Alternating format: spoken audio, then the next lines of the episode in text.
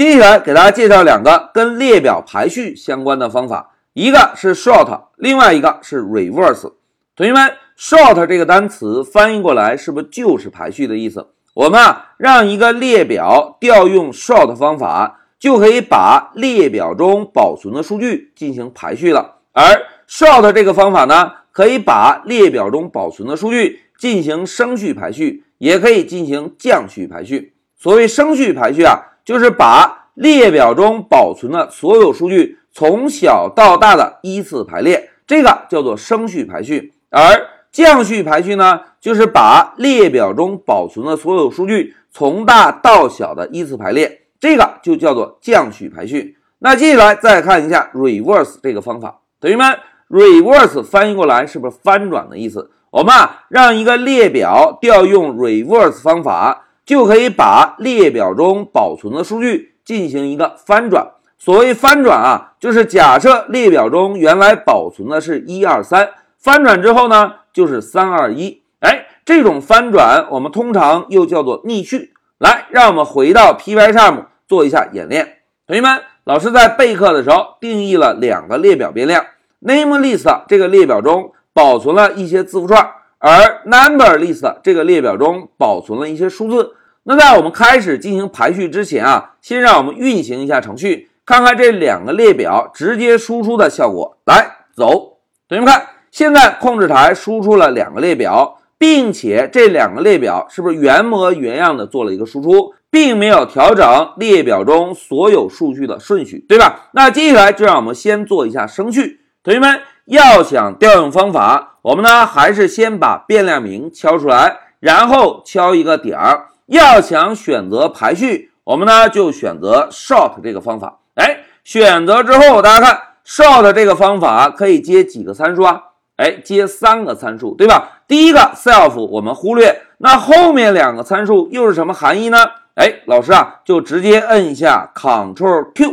哎，同学们看，现在弹出了一个小窗口，在小窗口中。会提示我们这两个参数的用处，对吧？其中第一个参数 key，我们暂时放一下，因为要了解 key 表示的含义，需要等我们学习了字典之后才能够理解。那接下来我们再看第二个参数，大家看 reverse 这个单词表示什么含义啊？哎，翻转，对吧？同时 reverse 后面有个等号，有个 false，也就是不翻转，对吧？默认不翻转。哎，大家注意啊！在 Ctrl Q 弹出的小窗口中，如果参数后面有一个等号，那么我们在调用这个方法的时候，就可以不传递这个参数。那现在同学们看，第一个参数后面有个等号，第二个参数后面同样有个等号，是不是表示我们可以不传递任何的参数，对吧？那现在让我们回到 Pycharm，老师呢就选中 Short 方法。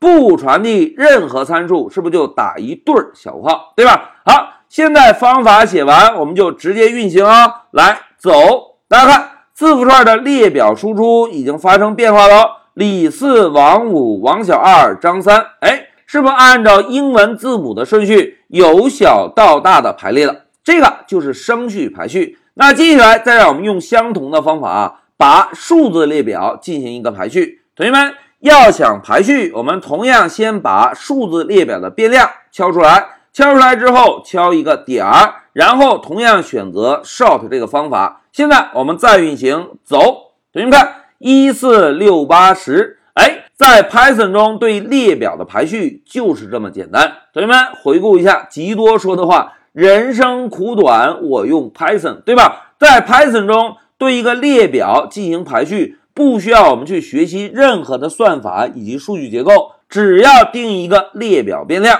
然后调用一个 short 方法就可以。哎，就是这么简单。好，升序看完之后，我们再来看一下降序。降序怎么做呢？哎，老师啊，先把上面两行升序的代码注释一下。现在如果我们运行程序，这两个列表的输出是不是又会保持原有的顺序输出，对吧？现在我们 Shift F 十验证一下，大家看。列表又恢复了初始状态。那现在如果要降序啊，老师呢还是先找到 name list 这个字符串列表，然后敲一个点儿。我们仍然选择 short 这个方法。但是，但是，但是，同学们回顾一下，之前在做升序的时候，老师是不是选中 short 方法之后，摁下了 Ctrl Q，对吧？摁下 Ctrl Q 之后，我们在弹出的帮助窗口中看到两个参数，其中第二个参数是不是翻转？默认情况下翻转的值是什么？哎，默认情况下翻转的值是 false，是 false 排列出来的结果是什么呢？哎，是升序。那现在我们要做降序的排列，应该怎么做呀？哎，大家都很机智，老师把这个 false 改成 true 就可以了，对吧？来，让我们确认一下，回到 Pycharm，再次输入 short 然后选中这个方法。现在同学们注意啊，老师的光标啊，在这对小括号内部。现在老师要敲一下 reverse，哎，大家看，敲了 R E 之后，Pycharm 会给我们有智能提示哦。reverse 等于对吧？那现在我们就选中 reverse 等于，然后在等号后面敲什么？哎，在等号后面敲一个 true 表示真。现在让我们运行一下程序，看看能不能降序排列了。来，Shift F10 走，同学们看，张三、王小二、王五、李四，哎，是不是跟刚刚的升序排列的结果刚好相反，对吧？那现在再让我们用同样的方法。来试一试数字列表的降序排序。现在老师写一下 number list，先把这个数字列表的变量输入进来，然后敲一个点儿，紧接着再选中 short 这个方法，在 short 方法的括号内部，因为我们要做降序，所以呢，我们同样敲一个 reverse，选择 reverse 等于，在等号后面敲一个 true。现在老师回车选中，然后就 Shift F 十走。哎，同学们看，十八六四一，哎，降序排列同样是如此的简单，对吧？好，现在我们做完了升序，做完了降序，接下来老师啊，再给大家演示一下逆序。在演示逆序之前，同样先把降序这两行代码注释一下。我们还是先运行一下，确保这两个列表恢复到没有排序的状态。现在老师啊，把光标放在第十三行，先对字符串列表进行一个翻转。同学们要想调用方法，同样先输入字符串的列表变量。现在输入一个点儿，哎，现在老师问大家，同学们翻转的单词是什么？哎，reverse 刚刚用过了，对吧？同时大家看 reverse 这个方法是不是只有一个 self 的参数？这个 self 忽略了，是不是表示不需要传递任何的内容，对吧？现在老师回车选中这个方法来运行，大家看运行之后，现在字符串列表输出的是王小二、王五、李四、张三，哎，刚好跟我们初始状态做了一个颠倒，对吧？那现在我们再对数字列表做一个翻转，我们呢写一个 number list 点儿，